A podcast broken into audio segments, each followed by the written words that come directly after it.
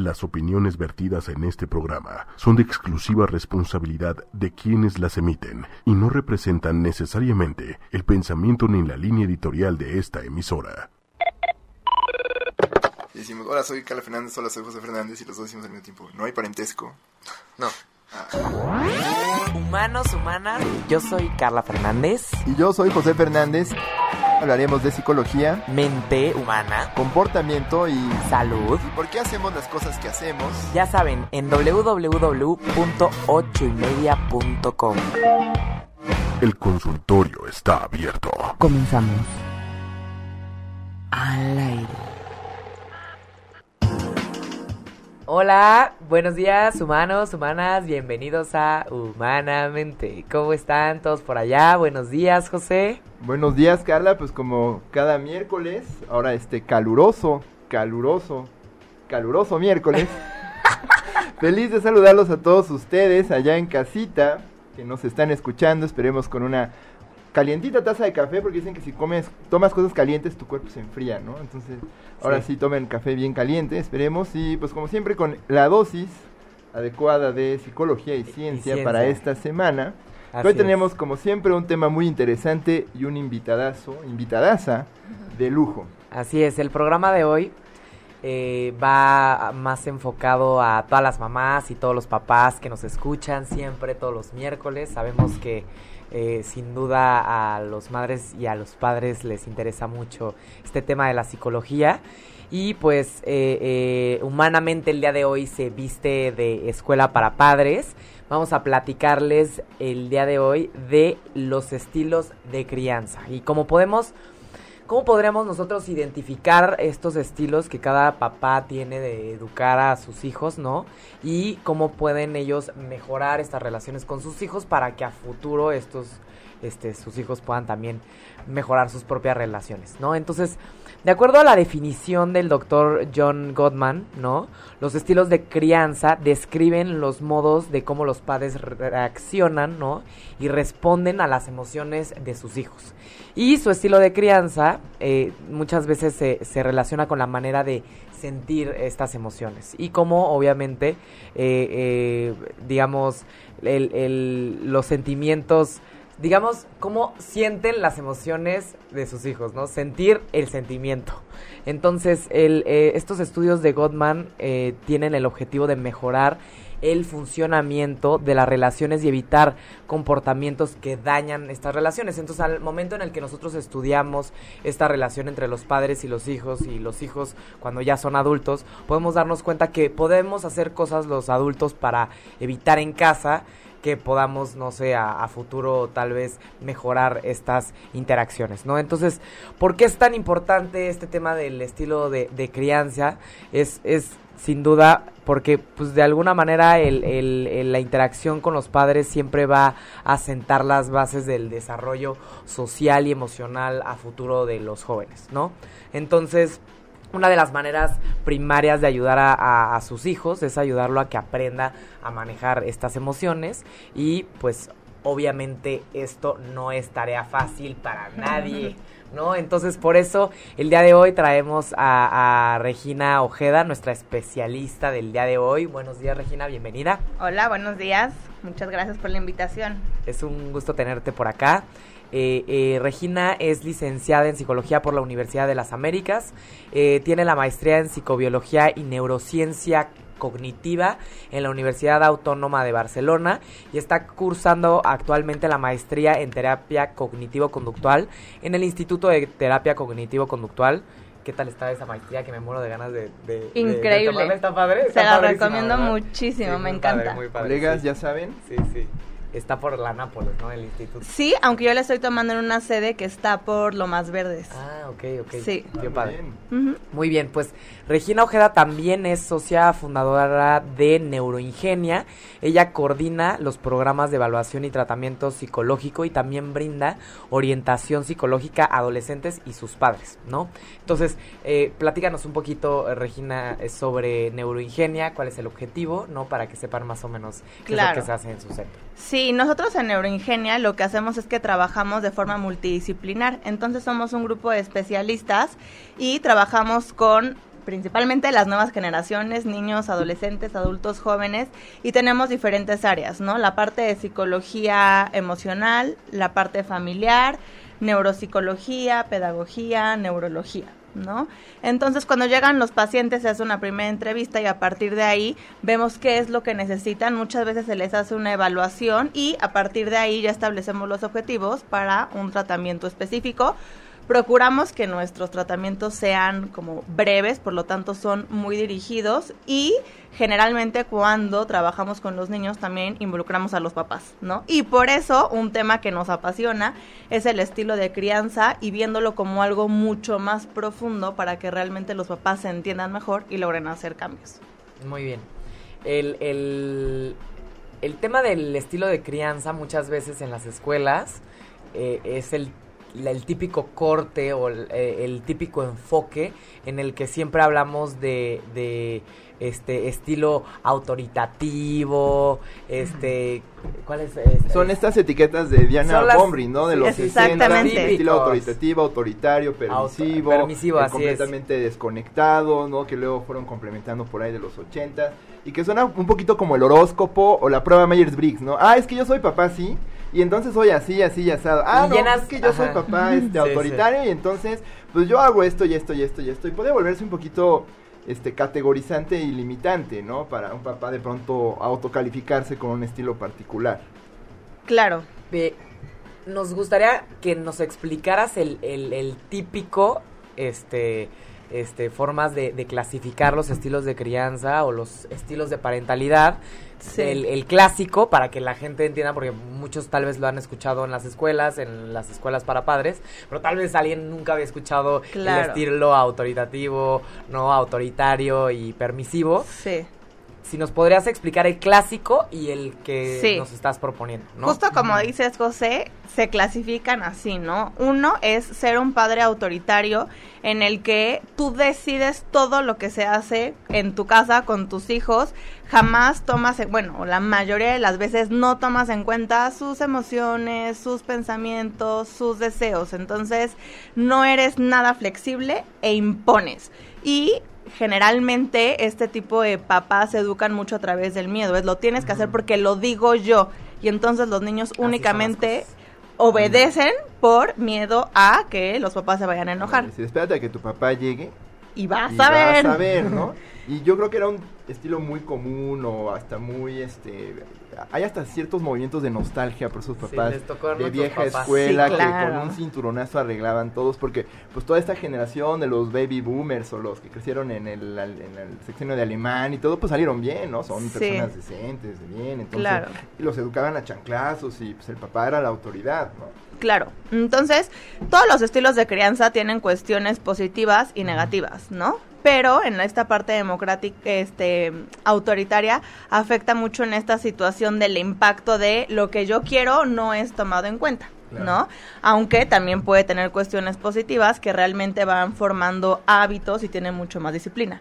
El otro extremo es el ser un papá permisivo. Un papá permisivo implica no tener límites, ¿no? Entonces, en la casa se permite todo lo que el hijo quiere, ¿no? Lo que se le antoja de comer se le da, lo que quiere comprar en la tienda se le compra, a donde quiera salir sale. Exacto, entonces estás enojado, dejamos de hacer esta actividad porque tú no la quieres hacer. Sí. Los reyesitos de la casa, ¿no? Y todo. Yo siento que es como el estilo de los hijos de los papás autoritarios, ¿no? Así como de, ah, pues a mí me trataban bien mal, pues yo voy a hacer todo lo que tú quieras porque pues, a mí no me toman en cuenta, entonces. Exacto. Y entre esos dos polos está el estilo democrático que debería de ser el más asertivo y el que deberíamos de procurar, ¿no? En donde sí pongo reglas claras y firmes, pero también tomo en cuenta tus necesidades y tus emociones. Entonces, de manera general, esos son como los tres estilos que más conocemos, ¿no? Autoritario, democrático y permisivo. Ok, perfecto. Entonces, eso era lo clásico, ¿no? Lo de los 60, como decía José, del año de la canica, es lo que siempre se ha dicho. Claro.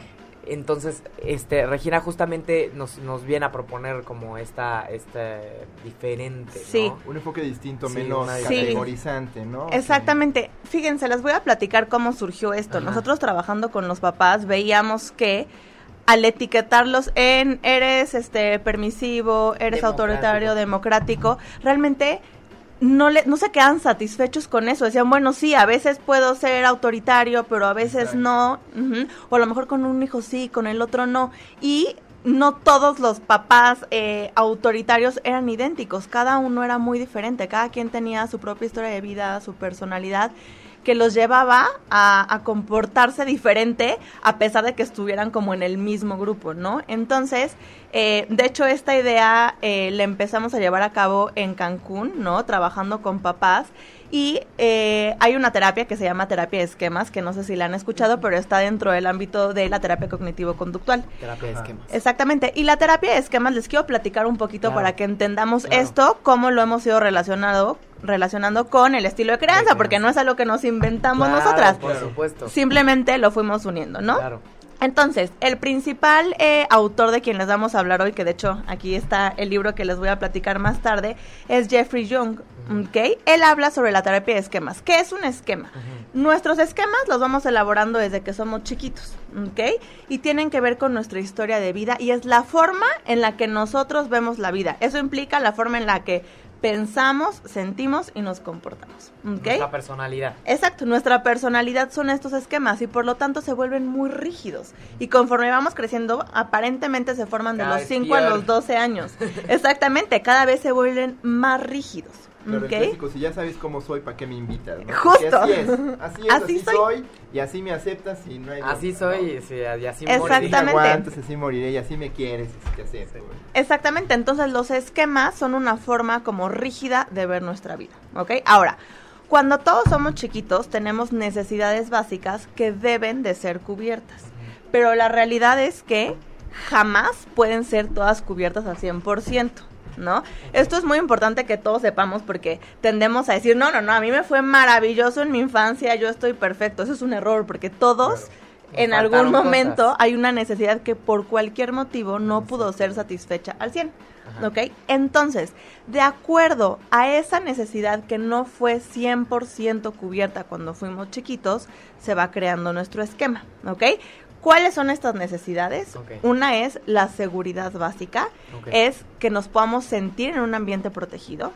El otro es la relación con los demás, que nos podamos sentir aceptados por otros, que pertenecemos a un grupo social, ¿ok? Claro. La otra cuestión es la autonomía, que nos sintamos que somos capaces de hacer cosas por nosotros mismos. La otra es autoestima, que nos merecemos ser queridos por alguien más, ¿ok? Claro, claro, claro. La otra cuestión es la autoexpresión, que podamos, obviamente, expresar lo que sentimos, pero que esto sea tomado en cuenta y válido para alguien más, que seamos importantes para otros. Y la última es que tengamos límites realistas. Ok.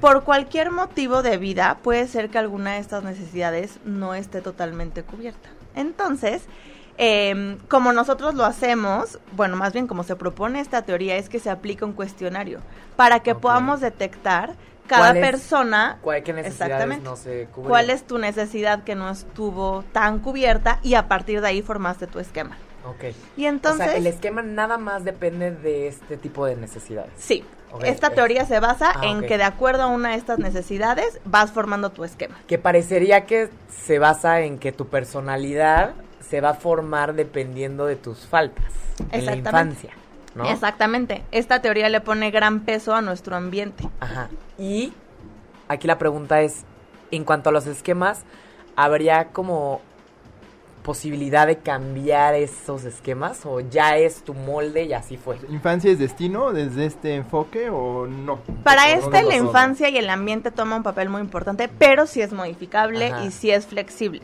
¿no? ok, ok. Entonces, esto es bueno porque Esto es nos bueno. da opción Esto de es cambio. bueno porque ¿sí, no nada más se quede la teoría, sino que la práctica también lo Si de podemos joven yo percibí que por X o Y motivo, sin que sea, o se culpa enteramente a los padres por estas carencias o no, yo todavía puedo descubrir motivos para ser querido si de chico sentía que yo no tenía suficiente autoestima. Exactamente, se pueden hacer continuar. cambios y precisamente como dices José, este cuestionario te evalúa de niño y de adulto. Entonces, te ayuda a saber si ya has empezado a lograr un cambio, ¿no? O a lo mejor lo tuviste de chiquito, pero ahorita no es lo que más te importa. Entonces, es un continuo, nos vamos modificando de acuerdo a lo que vayamos moviendo, viviendo en nuestra historia de vida. Y bueno, regresando al estilo claro. de crianza, Sí, Entonces, ¿qué hacemos? Detectamos cuál es la necesidad menos cubierta de cada uno de los papás y vamos viendo cómo ésta se relaciona con su estilo de crianza. Les quiero decir que esta teoría no solamente es para un estilo de crianza, es para cómo nos relacionamos con todas las personas. Con la gente en general. Exactamente, porque no, no es común que entonces seamos personas con muchos límites en nuestra casa, pero no tengamos en el trabajo. Generalmente somos similares en todos los ambientes, como lo es en un estilo de crianza. Por eso pasaba esto con los papás. Decían, es que, pues sí, yo soy democrático, pero en mi trabajo me funciona muy bien, ¿no? Claro, y en la casa no tanto. Entonces es más bien conocernos a nosotros mismos para saber cómo nos relacionamos y de ahí cómo nos estamos relacionando con nuestros hijos. Muy bien. Entonces, digamos que este enfoque distinto en cuanto a estilos de crianza, ¿cómo lo podríamos ir aterrizando? ¿Qué pasa con estas necesidades, con cada una de ellas? ¿Qué pasa si no se satisface la parte de seguridad básica? ¿Qué pasa si no se satisface la relación o se concreta esa relación con los demás? Vean, con cualquiera de estas necesidades podemos o repetirlo o irnos al, Al otro, extremo. Sí, es lo que veo. Exactamente. Que de repente, ay, no, pues sí, o sea, como el- lo típico, que lo que observes en tu casa, seguro va a repetir, ¿no? Hay gente que se va al otro extremo. ¿no? Sí, entonces, bueno, que todas las personas que nos escuchan pongan atención, quienes se han Sí, cachado que de sí. repente están haciendo lo mismo que sus Tu papás hacían, papá. que Oh, dijeron, no, me "Nunca". convertí en mis padres, ¿no? Sí, Sí, sí. o que se den cuenta que están evitándoles a sus hijos alguna frustración y están haciendo lo contrario, ¿ok? Claro. Entonces, vamos a ver, ¿qué pasa con seguridad básica? Ajá. Son personas que pueden haber vivido algún tipo de abandono. Ajá. Por lo tanto, yo jamás quiero que me abandonen y siempre quiero tener a mis hijos Aquí junto a mí. Entonces puedo sobreproteger y de alguna forma ser chantajista para que no me abandonen, para que siempre estén ahí. Sí. O por el contrario, entonces les hago sentir que ellos este pueden estar lejos de mí, pueden estar bien, pero a veces me paso un poco Y lo suelto de más, de más. Ok, ¿Ok? perfecto. Entonces, eh, Luego, con em, autonomía. Autonomía, como les dije, sentirnos que somos capaces de poder hacer cosas por nosotros mismos. ¿Ok? Cuando esto no sucede, cuando somos chiquitos y esta necesidad no es cubierta, sentimos que el ambiente puede ser peligroso, ¿ok? Que yo no soy capaz de hacer cosas por mí misma y necesito el otro, necesito a mi papá porque pobre de mí yo no puedo. Y entonces esto nos genera una percepción de que el mundo es peligroso, de que algo va a pasar. Entonces eh, puede haber mucha ansiedad y ¿qué puede pasar? Le evito a mi hijo esta frustración y entonces todo se lo hago, ¿no? Porque pobrecito de ti, no, no, no, no, no te me vayas a frustrar, yo te lo hago. Claro, el clásico padre helicóptero, ¿no? Que está todo el tiempo ahí encima. Excelente descripción, Sobres, ¿no? Sí, sí, sí, excelente sí, sí. descripción, pero muy enfocado a hacer las cosas, no tanto Ajá. como en el cuidado, es como como yo te quiero evitar, ¿no? Que sientas Los que no eres capaz, entonces ahí voy a estar todo el tiempo. ¿Y esto qué pasa? Por debajo del agua te manda un mensaje de tú no eres capaz. Claro, claro. De yo no controlo, yo no puedo, este, esto no lo voy a lograr, que también se No ve puedo que... hacer nada porque mis papás tenían que entrar a Exacto. resolverme. Exacto, porque yo dependo de. Y Claro. por ejemplo, en el consultorio o en Neuroingenia, ¿cómo ven el típico papá? ¿Qué hacen en la escuela o, o cómo...? Este, no los dejan resolver. Entonces, ahorita que preguntas de la escuela, Ajá. o sea, desde que llegan a la escuela y en vez de decir, oye, a ver, tú eres capaz de cargar tu mochila, no, no, no, o sea, se la cargan y se la llevan hasta el salón, ¿no? O regresan de la escuela y de la mochila en vez de, a ver, tú eres capaz de sacar tus cuadernos, ponlos aquí. No, no, pobrecitos, es demasiado para ti. A ver, yo te los voy a acomodar todo. Entonces les empiezan a facilitar todo. Les facilitan todo. Exactamente. Y ellos empiezan a crecer viendo que nada es difícil y pues que se vuelven flojos, se vuelven, se desesperan de que después ya no les cuesta trabajo nada o cómo crecen. se vuelven flojos, pero también se vuelven inseguros, porque de repente hay un peligro en la vida, que puede ser un peligro real, pero ellos no saben cómo enfrentarlo. Y entonces se apanican y más bien se bloquean y no enfrentan, entonces tienden a evadir mucho. Evadir. Ujú, Ok. ok. Luego, la siguiente que es, ya no me acuerdo en qué orden se las dije, No pero importa, no importa, otra es autoestima, que Sí. autoestima es que nos puedan querer, ¿no? Los demás. Y entonces, eh, ¿qué pasa? Cuando fueron chiquitos estos papás que tuvieron ahí algún problema con la autoestima, pues pueden ser papás que no estaban tan presentes de manera afectiva, reconociéndoles pues cualidades, aspectos positivos y haciéndolos sentir que eran capaces de ser amados. Sí, por ejemplo, que no, que si sacaban una buena calificación no se los reconocían. Eso o- va más, ahorita te lo voy a explicar con autoexpresión. Ah, ok. El reconocimiento de logros va más con Ok, autoexpresión. entonces autoestima es más este tema de, de cariño. ser, de ser querido, De amado. cariño. Independientemente O sea, de lo que hagas o cómo te Yo siempre te voy a querer. Yo te hago Ah, saber ok. que Sí. puedes ser amado. a- Justo. Aunque saques o buenas sea, notas, eres notas. Amor incondicional. y- amor incondicional, ok. Sí. Perfecto. Y entonces, ¿qué pasa? Quienes quieren evitar esto, quienes tuvieron ahí alguna bronquilla con autoestima, entonces, pues todo el tiempo le están reconociendo todo a los hijos. No, no, no, eres maravilloso, mira cómo tomas café, lo haces excelente, eres el mejor. No, no, mira, mira. La más Sí. guapa de todas la en la mejor. paz de la tierra, ¿no? Exacto. Entonces, ¿qué sucede con esto? Le estamos generando al niño expectativas muy Irreales, altas. ¿no? ¿Por qué? Porque lo que deberíamos o lo que se sugiere decir es qué bonito dibujo hiciste, en vez de eres el mejor pintor, porque Claro. entonces cuando el niño dibuje un poco mal va a decir, soy el peor, no valgo. Claro, Sí, o tal vez-. O tal vez llegan al mundo y se dan cuenta que el mundo no es así como su mamá los trató toda su vida y se dan cuenta que hay que esforzarse más, que hay que hacer las cosas mejor de las que ellos pensaban, ¿no? Sí. Entonces yo sí puedo llegar a ubicar a gente que se ve que les aplaudieron todo de chicos y llegan al mundo real y no, mijito, o no, mijita. Sí. La vida es mucho más complicada, hay que trabajar mucho más duro y nos falta, ¿no? Y eso genera frustración y dropear, ¿no? Sí, sí, sí, sí. Y bueno, otra de las necesidades que es eh, la autoexpresión. Y la autoexpresión se relaciona mucho como con normas inalcanzables, ¿no? Entonces, como decías, Carla, mira, mamá, me saqué 9 en la escuela, pudo haber sido 10. Ah, sí. Mamá, me saqué 10, pues era tu obligación. Sí, sí, sí, Entonces, esta sensación de nunca, Nunca. es suficiente, nunca voy a llenar las expectativas de mis papás. Entonces vamos construyendo un esquema de lucha constante por ser una mejor persona, la cual nunca vamos a alcanzar, porque el parámetro de nuestros papás no tenía llenadera, no tenía No tope. ajá. ¿Ok? Y entonces, ¿qué pasa? Cuando entonces ya tenemos a nuestros hijos, podemos ser lo mismo o el otro extremo, ¿no? Entonces, lo mismo es seguir siendo como muy exigente, no permitirles que expresen lo que para ellos es importante, ¿no? Y decir como más bien esa es tu obligación, lo tienes que ¿no? hacer. Como, Ajá. ni me vengas a Sí. Querer Mm, festejar te voy a escuchar, porque no tiene validez. Sí, y puede ser el otro extremo, ¿no? Entonces, estarles otra vez reconociendo todo lo que están haciendo y que todo es buenísimo y que todo vale la pena y que están cumpliendo todas las expectativas de, de los papás, de los maestros y de todo mundo. Y esto es agotador para los niños. Y también vemos muchísimo en Neuroingenia los niños que llegan así, tienen un nivel de ansiedad impresionante y están hipervigilantes. Todo el tiempo están volteando a ver a sus papás para ver si sí están contentos y si les gustó.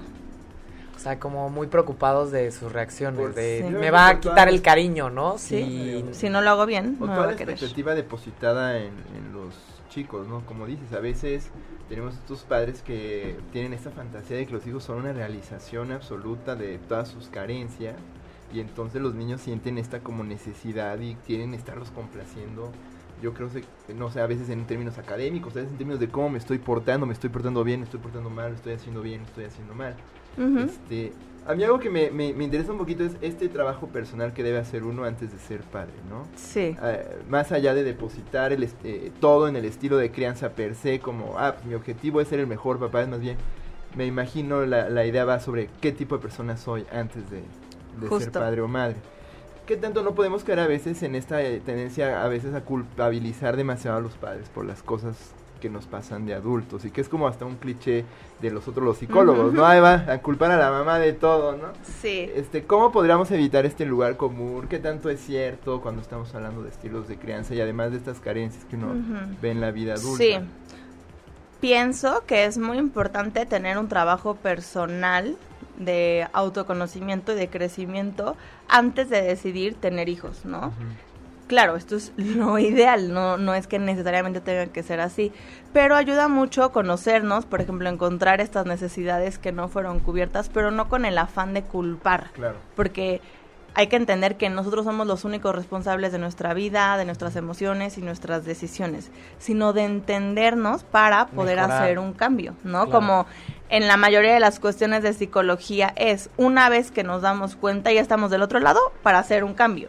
Pero si no eh, profundizamos en nosotros mismos, es difícil que logremos hacer un cambio. Ah, ¿Sí? perfecto. Sí, porque luego tengo miedo que pasa que muchas veces tienes papás que están muy conscientes de estas cosas y se vuelven papás muy ansiosos, ¿no? Híjole, lo estoy haciendo bien, lo estoy haciendo mal, no lo estoy arruinando, no estoy haciéndolo demasiado, ahora lo estoy haciendo demasiado bien, ahora resulta que lo hago demasiado mal.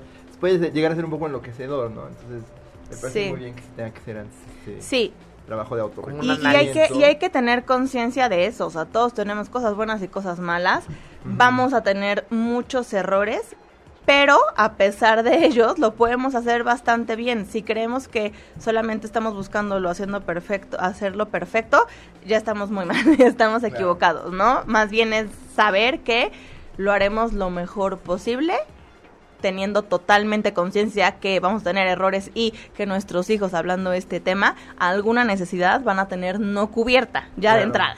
Es parte de la vida, ¿no? no Parte podemos Satisfacerlo. Y ellos tampoco podrán satisfacernos como papás Claro. completamente, ¿no? Claro. También no esperar que los hijos cumplan todas las expectativas. Sí, y nada más una cosa, en cuanto a esto, algo que a mí me encanta decirles a los papás y que hace la diferencia, en vez de buscar ser la imagen perfecta para tu hijo, más bien enséñale que todos nos equivocamos. Y eso aliviana mucho Sé a los humilde, niños, ¿no? sí, decir, ay, humildad". bueno, ya aprendí que está bien equivocarse y que puedes cambiarlo para la que sigue, puedes arrepentirte, puedes... Sí. Es el camino para mejorar. Sí, sí, creo que esta parte de aceptación por parte de los papás, que yo creo que hace años era imposible que un papá pudiera aceptar Sí. que se equivocaba, creo que sí le da oportunidad a que también los niños acepten a equivocarse, acepten a pedir perdón, acepten que a veces también se van a equivocar y que está bien equivocarse.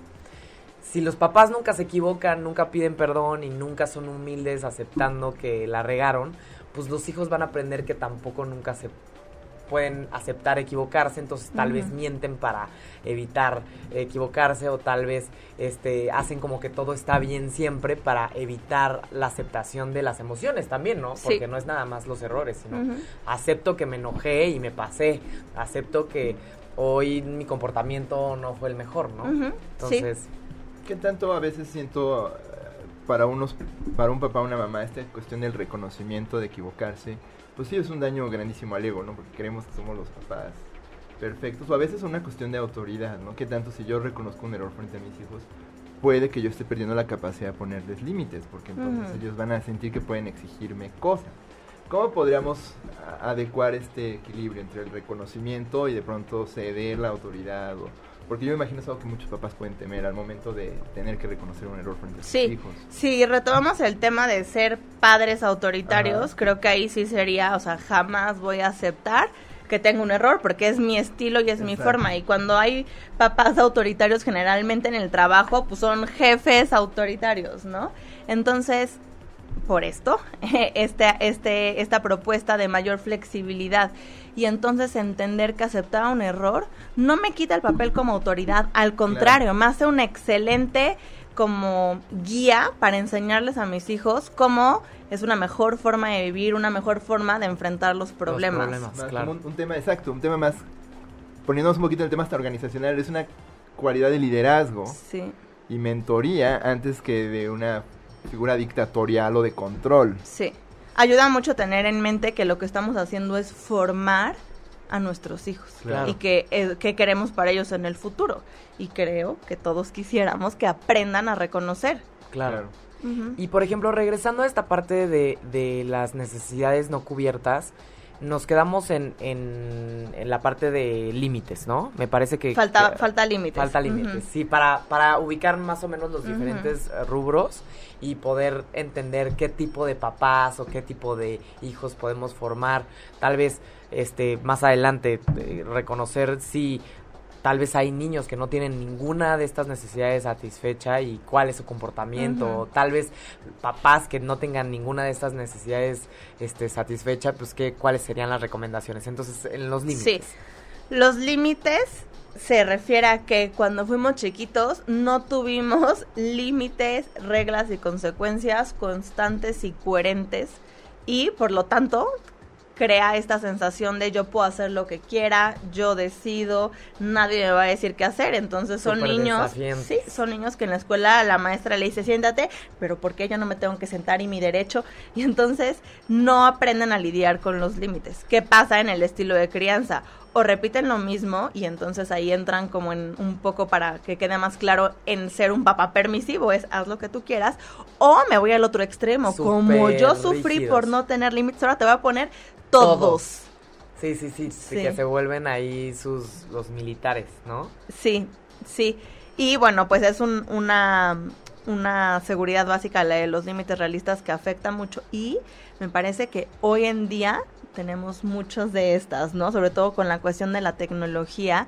La tecnología nos ha llevado a ser como pues más impulsivos, querer todo Claro. en el mismo momento y entonces también están existiendo ya muchos papás que también lo están llevando así a cabo con sus hijos, ¿no? Entonces como todo tiene que ser rápido, cambiante, entonces son menos tolerantes y ponen menos límites. Y, es- Ok. y es como una paradoja porque términos antes era como de, bueno, pues yo no sé dónde estás, estás en la calle, pero aquí estás todo el día metido en el cuarto, sé dónde estás, sé que no te estás portando mal, sé que no te estás metiendo en aprietos, pero pues no, no sé, no sé qué estás haciendo en la internet. Ustedes están como todo el tiempo preocupados, ¿no? Híjole, ¿qué está Sí. pasando ahí? Y, me- y los chavos se vuelven como acostumbrados a pues cualquier cosa que necesite, pues hago un clic y lo obtengo, entonces, pero pues te tengo en mi casa, te tengo en mi cuarto, entonces hay un límite ahí observable, pero no observable, yo creo que también Sí. Esta paternalidad este o parentalidad más bien este digital no es todo un tema a tratar Sí. verdad Y por ejemplo, este enfoque de, de los esquemas, ¿ya ellos lo aterrizan en estilos de crianza o ustedes decidieron aterrizar este tema de los esquemas para los estilos de crianza? Nosotros decidimos aterrizarlo. Ellos lo proponen con todos. Así hablan de cómo te relacionas con todas las personas, incluso con tus hijos. Pero nosotros más bien lo hemos ido clasificando más hacia el estilo de crianza. Ah, ok, perfecto. Sí. Que me imagino que ya ustedes han lo, lo han observado en, en la clínica, ¿no? Sí, como les decía, esto empezó eh, con todos los pacientes que nosotros vemos en Cancún, ¿no? Y ahí se empezó a hacer toda esta pues nu- nueva forma de abordar justamente el estilo de crianza y vimos excelentes resultados y entonces lo hemos seguido haciendo y de verdad creo que es de lo que más nos ayuda para que los papás hagan un cambio, porque cuando un papá va con nosotros y tú le dices, es que eres permisivo, cambia, pues sí, permisivo, ¿eso qué? O sea, no entiendo cómo cambiarlo, no entiendo de dónde, y si, soy, si son así es porque así les ha funcionado ser y eso aprendieron, y hay veces que ni siquiera se dan cuenta. Entonces, cuando empezamos a explorar un poco más acerca de su historia de vida, les es más fácil hacer un cambio. Es, es como encontrar una herida que tienen por ahí, Claro. que intentan no tocar. Justamente esta evaluación de vida o esta búsqueda de la herida, ¿no? ¿Cómo la hacen ustedes? ¿A través de este cuestionario? Sí, sí, la forma para hacerlo y como se propone en la teoría es a través del cuestionario, sobre todo porque no son papás que están llegando a terapia porque tengan un problema de personalidad grave, ¿no? Entonces, para que sea como más práctico, se aplica el cuestionario y se va, este, se les van reflejando los resultados de que, que decías hace ratito, ¿no? Que podía ser que no tuvieran ninguna necesidad satisfecha, ¿no? Siempre hay un poco Hay un y poco. generalmente son una o dos las principales que no tuvimos No se satisfechas. Entonces, claro, también se podría, o sea, no sé, platicando puedes empezar a cachar cuál es el de cada Claro. uno, pero lo correcto es hacerlo con un cuestionario pues para que tenga mayor validez. claro una esa observación clínica artesanal puede ser muy valiosa pero si Ujú. necesitas Con un cuestionario. una evidencia fácil de, de observar tengo curiosidad por saber qué se pregunta en este cuestionario no sé si Sí, nos sí, sí. decir un par de Sí, preguntas, sí, ejemplo, háblanos del cuestionario. que ¿Qué también nadie responde el cuestionario ya en casa porque Sí, sí. el chiste es que obviamente no hagan un autodiagnóstico sino a través de ustedes pero ¿qué, qué, qué tipo de preguntas vienen en este cuestionario Como les decía, se califica tanto de niño como de adulto, Ajá. ¿no? Entonces, algunas de las áreas exploradas es si en tu casa se hablaba de manera afectiva, se expresaba cariño y si te sentías como cuidado y protegido, ¿no? Si en tu casa había límites que te hicieran sentir seguro, este, si tus eventos cuando eras chiquitos eran tomados en cuenta, porque en autoexpresión tiene que ver mucho, por ejemplo, era el festival de la escuela, ¿no? Y entonces, pues no, o sea, como tu mamá o tu papá estaban corriendo y en mil actividades, nadie se presentaba a tu festival, ¿no? Entonces, si tú sientes que de niño estaban ahí presentes, cosa que también es ahorita de adulto, y obviamente ya no es con tus papás, ¿verdad? Pero Claro. es si tú sientes que las personas cercanas a ti están presentes en eventos significativos. Pues ya ven, vayan a los festivales de sus hijos. es súper importante, yo siempre lo digo, porque la verdad es que sí. A veces el caso es que, por ejemplo, tienes como, bueno, no es mi caso, ¿no? Pero me tocaba observar que tienes a- al hijo deportista y el hijo del arte, ¿no? Será más fácil ir a los partidos que, no sé, ir a las exhibiciones de danza o de teatro, porque pues, son de flojera, ¿no? Y el partido, pues ahí están los otros niños y todo. Igual darle como cada importan eh, su importancia, ¿no? A cada... Sí, dar- Cada darle a cada ¿no? uno esa, esa importancia y también entender que no siempre podemos cumplir con todo. Y también Claro. enseñarles a lidiar con esa tristeza o frustración de que no estén nuestros papás, pero que sea eventualmente. Ok. ¿Qué otras preguntas hay en este cuestionario? Em, también de cómo era la organización en tu casa, porque ahí puedes ver mucho, pues si eran demasiado rígidos, exigentes, ¿no? O eran como más que, que te soltaban. Si cuando tú eras chiquito te sentías que pertenecías a un grupo social, al igual que ahorita de grande, ¿no? Porque si no eso nos deja ver como cierta exclusión social y que no te sientes como que perteneces. Ándale, hasta los freaks tenemos nuestros grupos, ¿no? De freaks, ¿no? Claro, No, siempre sí, es es importante es eso. cierto, de sí, niño sí, y de adulto. De niño y de adulto es importante saber que perteneces y que no eres. O sea, a pesar de que a lo mejor no tengas gustos similares a los de la mayoría, Ajá. que esos diferentes que tú tienes también son reconocidos y aceptados por otras personas. Claro. Que en algún sentido tal vez sería esta cuestión de probablemente tus papás no te reconocieron esos gustos diferentes o no te acompañaron o compartieron contigo esas diferencias y pues llega un momento en donde tal vez llegas a la sociedad y pues justamente hay este choque con Sí. los demás, ¿no? Sí, y te sientes pues como lejano a todos. Como aislado. Ok, muy bien, qué interesante. Sí. Y, y, por ejemplo, el, el... ¿Qué, o sea, tú le recomendarías, como decía José, hay ciertos perfiles de personalidad de papás que realmente, en serio, no deberían de tener hijos? O que tengan un nivel de carencias tal Sí. identificados que tú de pronto digas clínicamente recomendamos que usted no tenga hijos. ¿Podemos llegar a esos niveles? O sea, imaginando en un, en un futuro ideal en donde, por ejemplo, ahorita yo he escuchado a gente que, que sí empieza a, a pensárselas más, ¿no? No nada más es como, ay, sí, ya tengo hijos como si fuera parte de tener un trabajo, entrar a la universidad, o sea, ya se lo están pensando, ya lo están evaluando.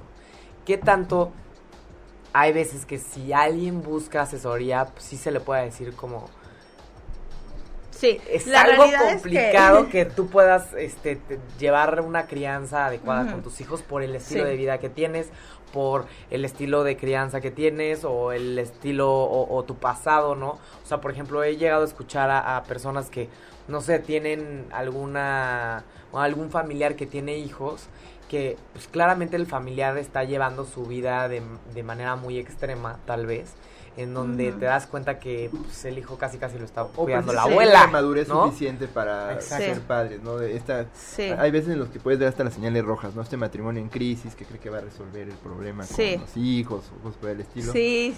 ¿No? Pero sí, ¿hay algún caso en particular donde... Vean, la realidad es que los únicos casos en donde se puede decir que es clínicamente no recomendable es cuando existe alguna enfermedad psiquiátrica, ¿no? Hablando del área de psicología, aunque Sí. pueden ser muchas otras enfermedades que sean significativas en el que la persona no puede ser autosuficiente. Entonces, Ajá. si tú no eres autosuficiente, pero desde una cuestión médica, que por más que tú quieras mejorar, no vas a lograr ser autosuficiente, entonces ahí sí puede ser como clínicamente recomendable.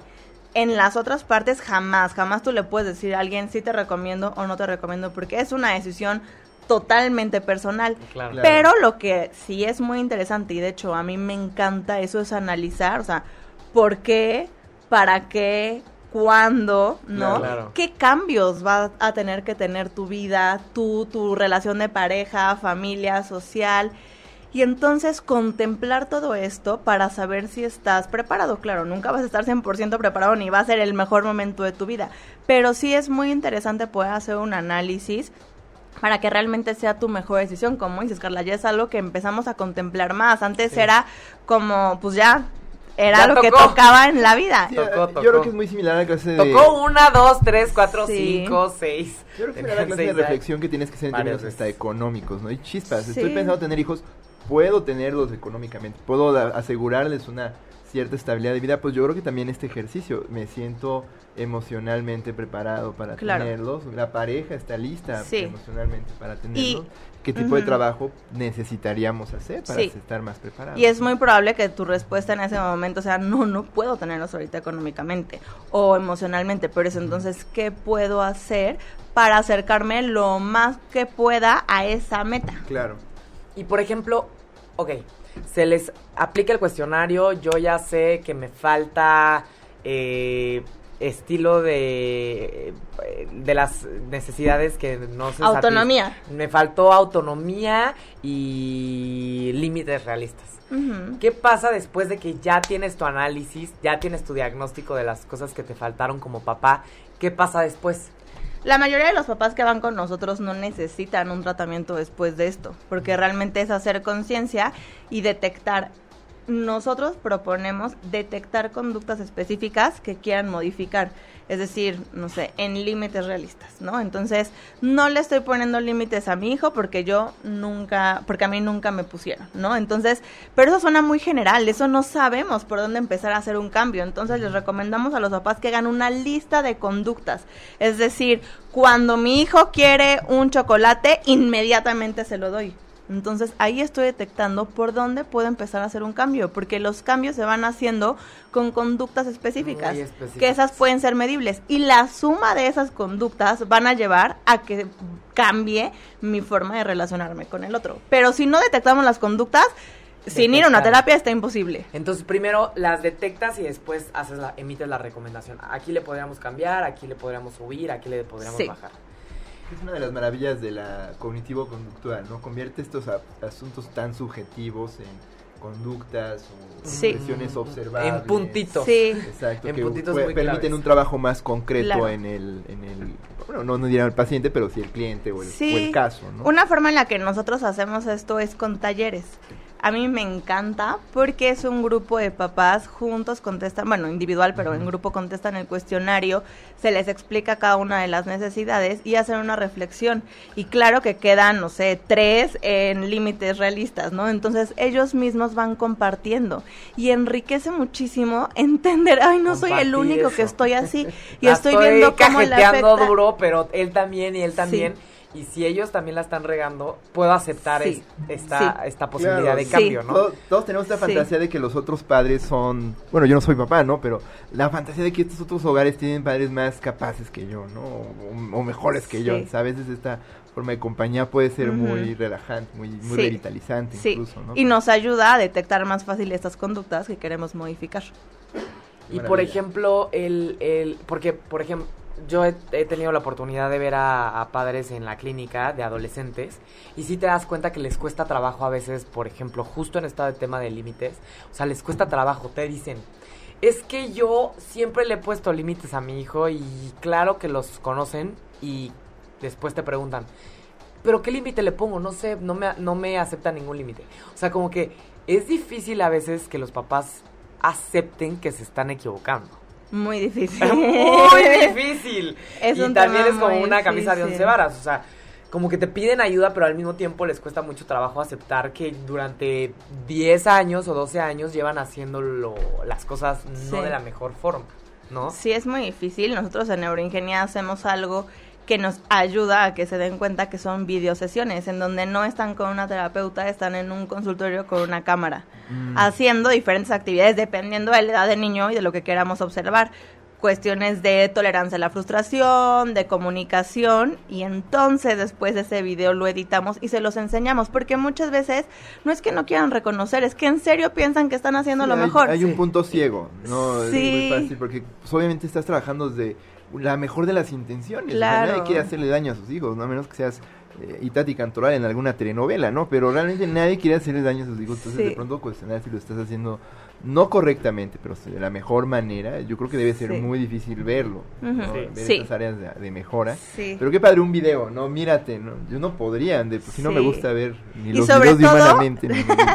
Sobre todo es verte, pero enseñarles qué pueden hacer Claro. en lugar de esa conducta. O sea, no nada más el dedo acusador, ¿no? Claro. Clínico, sino a ver. ¿qué O tal vez también hacer? reconocerles que hay cosas que están haciendo bien, ¿no? Por supuesto, Y- y nosotros estamos totalmente enfocados y en, no importa lo que evaluemos, o sea, si es neuropsicológico, emocional, familiar, lo que sea, es encontrar lo positivo y las áreas de oportunidad, porque si no encontramos eso positivo, no vamos a salir adelante. Entonces, de lo que todos tenemos bueno, hay que potencializarlo. Claro, no, lo último que quieres es un, un- unos papás con el blues de que pues todo lo hacen mal, ¿no? Y No, van a claro. sentir que no pueden resolverlo, Y no van a estar motivados para tener un cambio. por supuesto.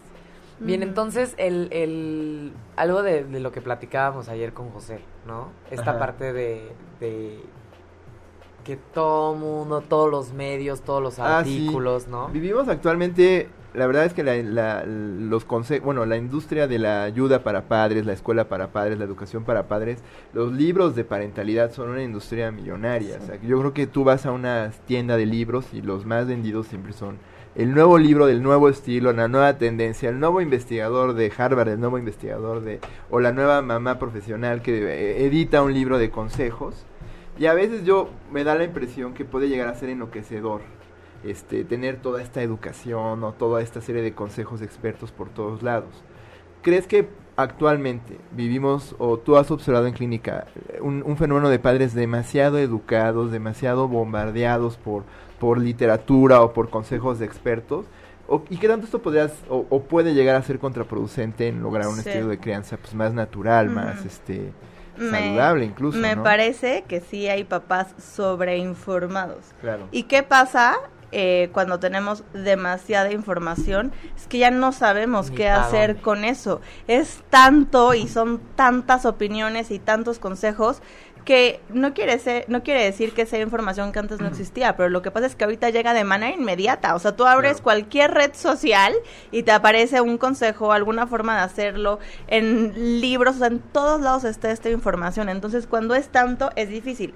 ¿Qué pasa con esto? Pareciera que a veces, no quiero decir que todos, porque hay cosas muy buenas, pero algunos es como una receta de cocina, entonces te dicen, haz esto, esto y esto y esto, pero tú sientes que no hace clic con tus valores, con tu forma de pensar, con tu estilo de vida, tus tiempos. Entonces- entonces, por eso nosotros creemos en hacerlo de manera individualizada y conociendo más acerca de tu forma Claro. de vida, de tu experiencia de vida, que te lleva a ser quien eres hoy.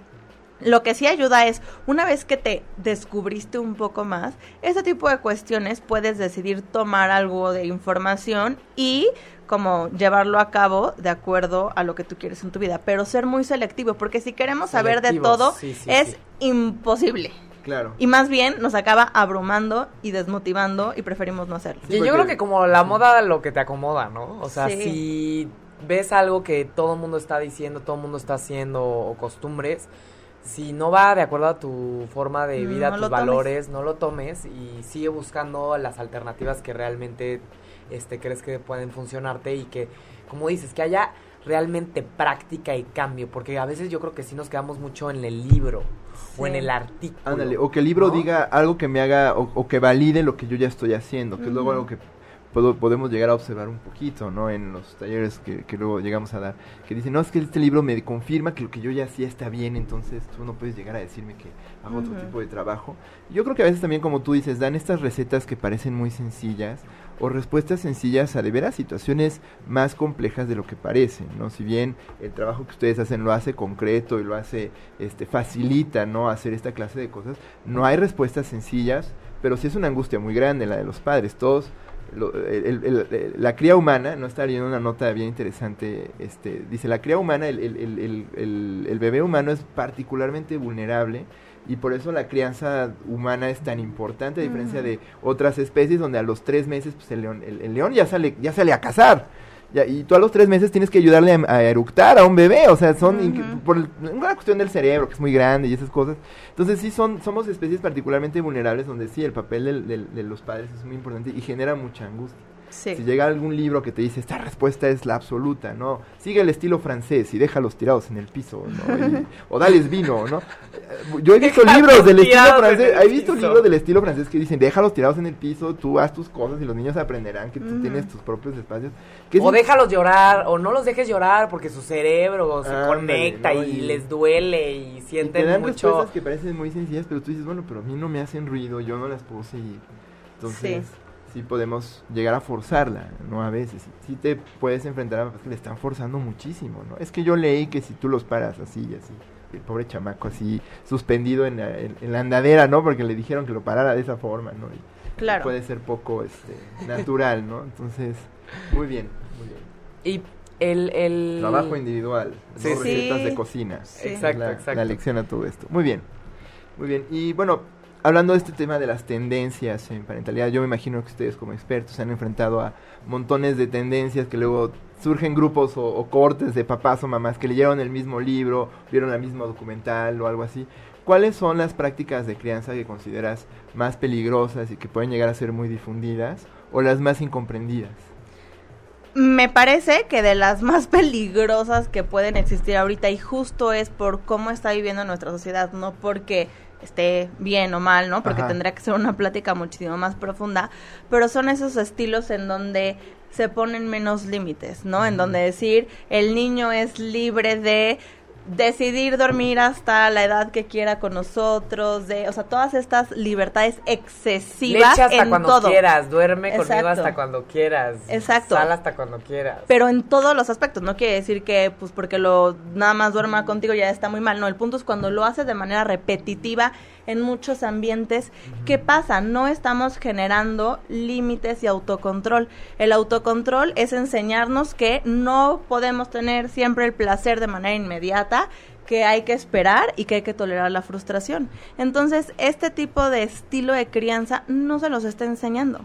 Y por el otro lado está la tecnología que a nadie nos los está promoviendo, ni enseñando, ni nada. Entonces, es como una muy mala combinación hoy en día que puede generar muy bajo autocontrol. Ahora, bajo autocontrol hoy en día hay muchos riesgos en la sociedad que implica que pues la forma más rápida de obtener dinero este sin ningún esfuerzo. Placer con las drogas. Claro. Que justamente obviamente nos encanta hablar de drogas no pero el, el justamente uno de los grandes riesgos en, en la crianza es si no hay límites y si la satisfacción viene inmediata, justamente así es a través de las drogas como puedes obtener un placer o una satisfacción o una evitación de los sentimientos negativos más rápida. Las drogas, no hay, o sea, es la más fácil. Sí. Entonces, si durante toda la infancia nunca sentiste este frustración o nunca hubo límites, la probabilidad de que busques a futuro soluciones en la adultez que puedan evitarte sentirte mal, pues obviamente pueden ser las drogas, como dices, obtener el dinero rápido, ¿no? Sí. Tal vez la corrupción, o sea, definitivamente creo que la corrupción es un problema social que viene mucho de esta parte de no poder aguantarte que no te está yendo como esperabas claro. no puedes este, tener algo que no es tuyo. Claro, corrupción, narcotráfico, son cuestiones que además ya están dentro de nuestra sociedad y convivencia en el día a día, ya no es algo tan ajeno. Entonces, para evitarlo hay que empezar con un adecuado estilo de crianza. Sí, no podemos olvidar que tenemos hijos que están tal vez en un inmersos en un mundo muy chiquito, con, conviviendo con poca gente, pero tal, tarde o temprano van a ser adultos que tengan familias, que tengan trabajos y que puedan impactar de manera positiva o negativa a los demás, sí. ¿no? Sí, como ustedes saben, en Neuroingeniería nos encanta toda la cuestión del desarrollo cerebral. Y a los papás les explicamos esto, no es solamente el estilo de crianza, es que tu hijo va a ir haciendo conexiones de acuerdo a lo que el ambiente le vaya estimulando. ¿No? Claro. Entonces, si tú no estás estimulando autocontrol, tolerancia, etcétera, en, tu, en tus hijos, no va a lograr esas conexiones y conforme vaya creciendo va a ser mucho más difícil. Entonces, a los papás les ayuda mucho entender que su estilo de crianza impacta en cómo se va desarrollando a nivel cerebral. Y eso sí les hace entender que es mejor hacer un esfuerzo Claro. para hacerlo de la forma más asertiva que puedan, entendiendo que todos nos vamos a equivocar, que siempre vamos a fallar, que siempre va a haber ahí algún trauma. Claro, claro. Y el, el y esto es, es- estás estarás hablando desde la parte eh, o sea, evitar a toda costa obviamente que no haya límites. ¿Alguna recomendación que no tenga que ver con los límites para que los papás puedan aplicar en su vida diaria para que puedan satisfacer mejor las necesidades de sus hijos con límites y para que ellos pues tengan mejores relaciones sociales Sí. y emocionales? ¿Alguna recomendación típica que tal vez sea como con tu experiencia que ellos pueden llevarse también. La cuestión de autonomía. Generar en nuestros hijos que ellos se sientan que son capaces por ellos mismos de hacer las cosas y que no dependan de nosotros. ¿Qué pasa? De chiquitos, pues está bonito, ¿no? Que nuestro hijo nos esté buscando y está ahí al pendiente. Pero a la larga no le estamos dando buenas herramientas para hacer las cosas y por lo mismo no estamos generando hábitos de hacer las cosas de manera continua. Entonces, si yo, el típico ejemplo de tender la cama. Ay, no, no, no, pobrecito, es que te despiertas muy cansado y tienes que irte rápido a la escuela. Yo te la voy a hacer, yo te la voy a hacer. Y entonces le estamos enseñando al niño que lo primero es su comodidad, no sus responsabilidades. ¿Ok? Pero al mismo tiempo le estamos enseñando que él no es capaz y por lo tanto depende de nosotros. ¿Ok? ¿Qué pasa? Si generamos mayor independencia, a la larga, pues van a relacionarse con de forma independiente, no van a depender emocionalmente de alguien o no vamos a evitar que tengan pues relaciones de pareja de dependencia, que sean sumisos. Como que tiene mucho que ver también con la motivación, ¿no? Sí. ¿Qué tanto ellos tienen el, el impulso de lograr o de, o de cumplir Sí. o de hacer? Porque pues aprendieron en su casa que como no pasa nada positivo si se esfuerzan más o si lo cumplen porque alguien más se los está cumpliendo, pues parecería ser que cuando ya crecen como que no no no n- ni siquiera se preguntan si lo deberían de hacer o no, no, Sí. solo- simplemente no lo hacen. ¿no? Sí, la motivación extrínseca es lo que nos dan de fuera, ¿no? Y la motivación intrínseca es la nuestra. La extrínseca, eh, pues es muy fácil, ¿no? O sea, te dan 10 pesos Sí. y entonces ya te sientes bien. Claro. Pero la intrínseca, que es la que tiene más peso y es más efectiva, lleva tiempo. Por ejemplo, yo decido que voy a hacer ejercicio. El primer día no voy a estar motivada, ¿no? Voy a estar motivada después de que cumplí dos, tres semanas de hacer ejercicio y me empiezo a dar cuenta que me siento un poco más fuerte, que me siento mejor. Pero para eso tuve que ser constante. Y si en mi casa no me enseñaron esta disciplina y esta constancia, no voy a descubrir esa motivación intrínseca y entonces voy a estar buscando reforzadores externos todo el tiempo. Y eso, a la larga, deja un sentimiento de vacío, de yo no soy capaz, yo no puedo, no le encuentro sentido. Qué interesante. Sí, sí, definitivamente esta parte de las emociones y la parte de motivación, como que sí, es mucho peso el que hay que darle, como dices, esta parte de la constancia y, y la congruencia, ¿no? Que es algo, yo creo que una chama muy complicada para los padres de familia. Pero posible. Sí, sí. Pero posible siempre y cuando bien dirigida y con un trabajo individualizado. ¿no? Por supuesto. Perfecto. Recetas de cocina, como decían hace un momento. Pues muy bien. Pues muy bien. Qué interesante. me- Sí. Me, me gusta mucho escuchar todo Sí. esto porque yo creo que no, no es dar res- este, respuestas sencillas, pero sí Claro. fáciles de entender sobre todo el proceso de crianza y qué es lo correcto, qué es lo que podríamos evitar y que al, al final, más allá de decirles lo bueno es esto, lo malo es esto, es explicar todo el fenómeno de lo que sucede durante la crianza. Como tú dices muy bien, tú estás básicamente dando estos ambientes que promueven ciertas conexiones que no dependen de ti como papá o mamá, pero sí está en ti dar el ambiente para que las genere. ¿no? Lo, lo mayor posible. Yo creo que ese tipo de observaciones, ese tipo de explicaciones son más adecuadas. que decir, si haces esto, ya lo fastidiaste, y si haces esto, ya lo, ya lo hiciste bien. Y es, no, no, no, es, es complejo, es, es, toma tiempo, no se hacen dos días, no se hacen 21 días mágicos, como luego dicen, ¿no? 21 días mágicos, ya lo resolviste. No, no, no, demanda una, un- una suerte, que ya, yo creo que ya los papás invierten toda esta energía en hacerlo. ¿no? Y yo creo que lo padre y, y que existan este, esfuerzos como los de ustedes allá en, en, en Neuroingenia es que convierten toda esa energía de los padres que ya están invirtiendo en prácticas positivas. ¿no? Claro. Y es ahí donde yo siento que es más fácil el trabajo. Porque ya- reconocer que ya estás echándole todas estas ganas a ser papá, ya estás haciendo todo esto, ya estás haciendo todas estas inversiones emocionales y, y de tiempo y todo, pero pues vamos a dirigirlas adecuadamente, ¿no? No es como si te gastaras todo el dinero en melates, ¿no? Sí. Sino más bien, a ver, aquí hay un ahorro, ya tienes todo ese dinero, pues no te lo gastes en melates, ¿no? Más bien, mira, aquí hay este ahorro, aquí hay todo eso. Por supuesto. Padrísimo, padrísimo, muy bien. Bien, entonces. Regina, ¿qué, ¿qué recomendación literaria nos traes el día de hoy para que podamos recomendar a las personas? Sí, que nos les escuchan? tengo este libro que me encanta, que se llama Reinventa tu vida. Cómo superar las actitudes negativas y sentirse bien de nuevo.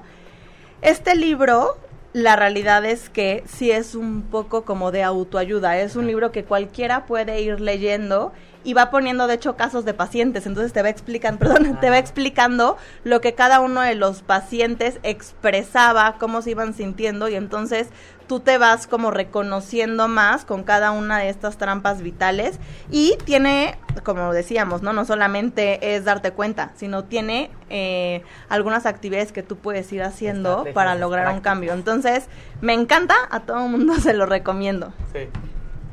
Perfecto, Entonces, ya lo estamos compartiendo en Reinventa Facebook, tu vida, cómo superar las actitudes negativas y sentirse bien de nuevo, de Jeffrey Jung, ¿no? Sí. Y De editorial Paidós, que es buena editorial. Paidós, así temas. es. Eh, Sí. yo- un, un consejo que podemos dar a todos los que nos escuchan es que se fijen muy bien en quién edite el libro, ¿no? Paidós Claro. es un sello de al menos un buen trabajo de edición y curaduría de los autores, entonces busquen ese, ese sellito, ¿no? Sí. Bueno, editoriales consolidadas en estos temas de psicología, Sí. ¿no? Entonces ahí está, para los que quieran verlo. Bien, Sí. y también tal vez los contactos de Neuroingenia para que pudiera alguien que estuviera interesado en un curso, no sé si haya un curso o un taller de estilos de crianza este próximo. Sí, bueno, el próximo es mañana. es el justamente próximo mañana. es mañana. La verdad es que nos ha servido muchísimo y a la gente le, le ha gustado mucho, entonces sí los tenemos de manera seguida. El que sigue es mañana, pero nuestras redes sociales, tanto en Instagram, Facebook, estamos como Neuroingenia y ahí compartimos las fechas de los talleres que tenemos, tanto de estilo de crianza como de otros, otros talleres. Y también pueden encontrar más información en nuestra página de internet que es www.neuroingenia.com. Perfecto, entonces ahí ya tienen, parece ser que tienen varios talleres y van agendando, Sí. ¿no? Por si a alguien le interesa o le interesaría este conocer un poco más sobre estilos de crianza o poder aplicar algunas técnicas, pueden encontrar orientación con, con Regina Ojeda ahí en, en Neuroingenia, Sí, en no, la y- página, ¿no? Y síganos en redes sociales, ya pusimos la liga, es arroba neuroingenia, Exacto. como suena, con N. Eh, suben muchos videos muy interesantes, este, cápsulas sobre consejos Sí. para los papás, para los que estén interesados en todos estos temas del desarrollo. Entonces los recomendamos mucho que los sigan. Yo los sigo, ¿no? Y la verdad es que me divierte muchísimo seguirlos y ver todo lo que suben, ¿no? Entonces, este, pues ahí está la invitación para los que pues, obviamente les haya interesado el tema, ¿no? Que bueno, yo aquí tengo varios familiares que ya mandaron saludos, ¿no? Y a los que saludo de vuelta y les recomiendo sigan esta página. Sí, saludos a todos, muchas gracias por eh, acompañarnos el día de hoy, muchas gracias Regina por A ustedes, Ya acompañarnos. fue un gracias. placer, Este, por como tener- siempre un placer. Un placer, José, y nos vemos el próximo miércoles aquí en Humanamente. Cuídense mucho. Buena semana a todos.